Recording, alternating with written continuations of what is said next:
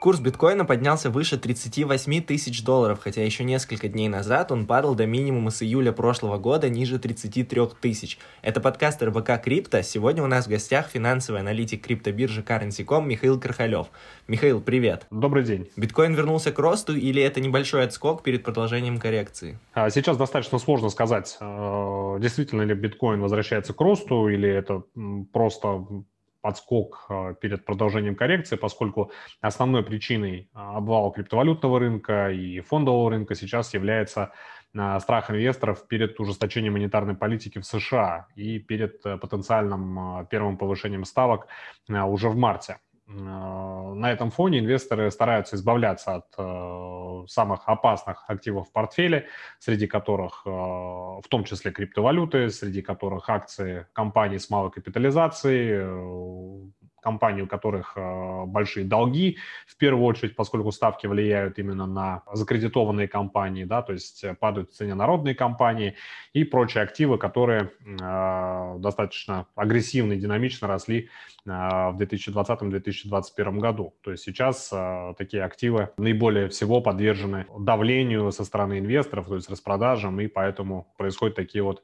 грандиозные падения. А, Еще в декабре, по-моему, если не ошибаюсь, э, один из вариантов а, дальнейшего развития событий а, был как раз-таки обвал крипторынка, поскольку как только ФРС объявили о том, что они готовы начать ужесточать монетарную политику и повышать ставки, в первую очередь как раз-таки страдали именно от этих заявлений страдали как раз-таки закредитованные компании, народные акции и так далее. И было тогда непонятно, к каким активам, да, все-таки сейчас относятся а, биткоины, криптовалюты, относятся ли они уже самостоятельным и мощным активам, а, либо все-таки пока считаются такими а, народными активами. Ну, как показала практика, криптовалютный рынок скорее больше пока относится к неким таким народным активам, да, которые достаточно серьезно пострадали от потенциального ужесточения монетарной политики, которая состоится в 2022 году. Вот, поэтому сейчас достаточно точно определить, закончилось ли падение на крипторынке или оно продолжится, да, то есть, ну, пока не представляется возможным.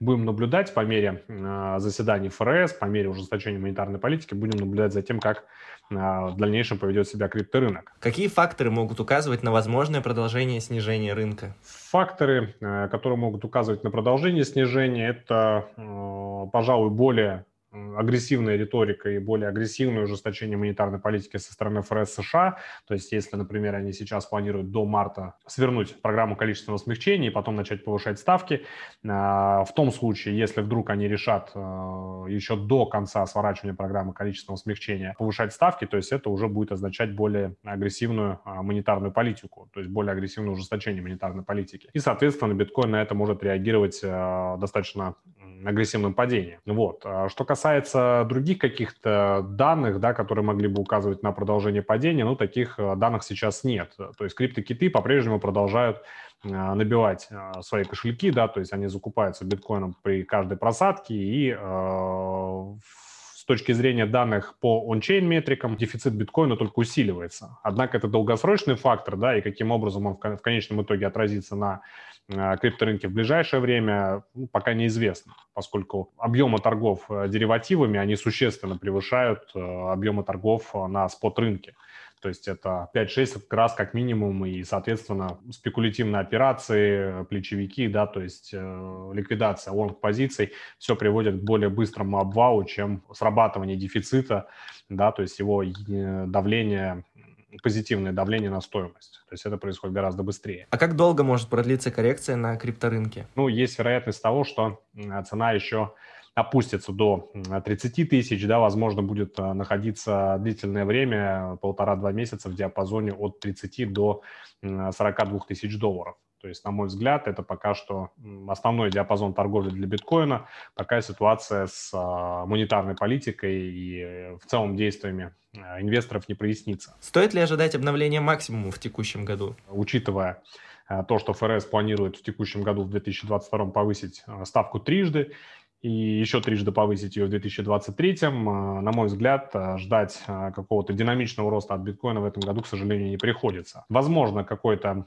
позитивное влияние на биткоин окажет инфляция, которая, на мой взгляд, пока еще будет продолжать расти, поскольку повышение ставок – это все-таки более такая долгоиграющая пластинка, то есть она оказывает влияние на инфляцию не сразу, а через какое-то время. То есть на данных по инфляции биткоин как, ну, периодически может отскакивать, может демонстрировать демонстрировать какие-то признаки восстановления. Но а, пока а, ситуация с монетарной политикой окончательно не прояснится, пока инвесторы не заложат все а, потенциальные повышения ставок, потенциальные действия ФРС в цену, ждать от биткоина обновления максимумов в 2022 году, на мой взгляд, все-таки, наверное, пока не стоит.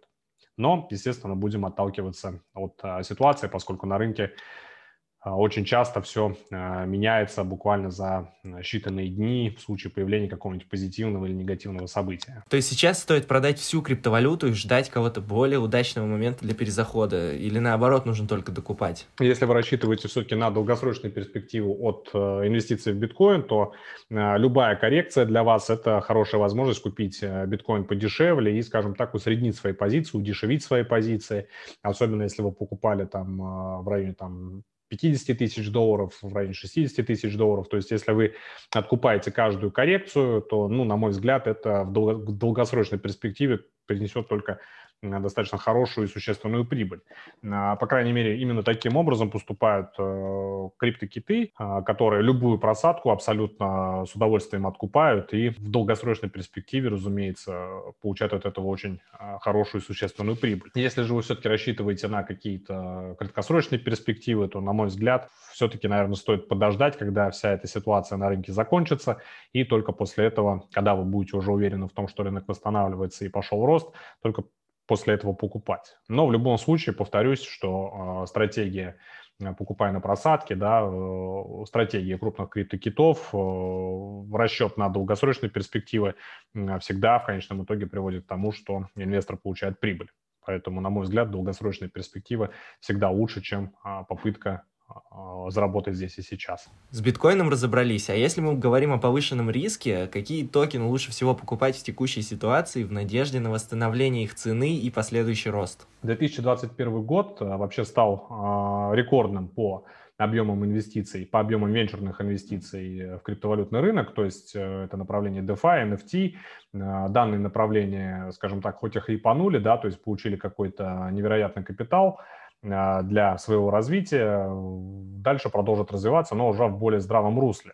То есть э, какие-то отдельные проекты, которые действительно имеют перспективы на рынке, которые имеют какой-то рабочий продукт, они продолжат развиваться, продолжат привлекать инвестиции, и, соответственно, их токены а, можно будет рассматривать в качестве актива для включения в свои инвестиционные портфели. Если говорить о новых направлениях, сейчас а, в 2022-2023 году, безусловно, будет э, бум метаверсов, да, то есть метавселенных. Э, это случится непременно, поскольку сейчас на этот рынок э, выходит не только Facebook бывший, а выходит Google, да, выходит Microsoft э, после приобретения Activision Blizzard. Также есть множество криптопроектов, которые рассчитаны на развитие на рынке метавселенных.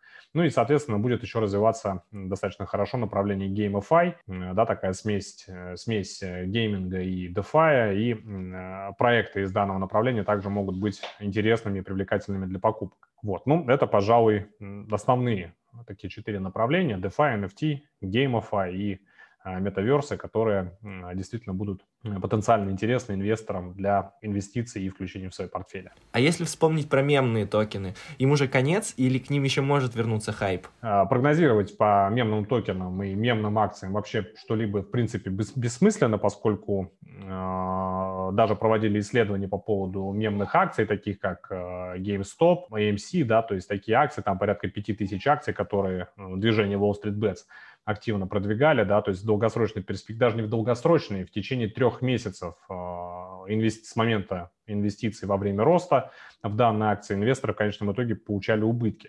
То есть то же самое касается и мемных токенов. То есть все те, кто инвестировали в мемные токены в надежде на какие-то долгосрочные перспективы, скорее всего, большинство из них сейчас в минусе. Да? То есть э, поэтому прогнозировать по данным токенам что-либо ну, не имеет просто никакого, просто-напросто никакого смысла. Вполне вероятно, что они займут какую-то а, определенную нишу для себя, да, может быть, будут э, участвовать в каких-то совместных проектах с другими токенами, да, или с другими там биржами, другими направлениями. Но, на мой взгляд, э, мемные токены на этом ограничатся. Ну, то есть их распространение на этом будет ограничено. Э, вернется ли к ним хайп? Ну, в какие-то моменты, разумеется, будут э, пампы и дампы данных токенов. И если, скажем так, есть желание, есть азарт попытаться на этом что-то заработать, ну, это все на свой страх и риск. А в целом, ну, я бы вообще как, как, инвесторы посоветовал бы инвесторам Э, стараться в такие а, монеты ну, не лезть вообще.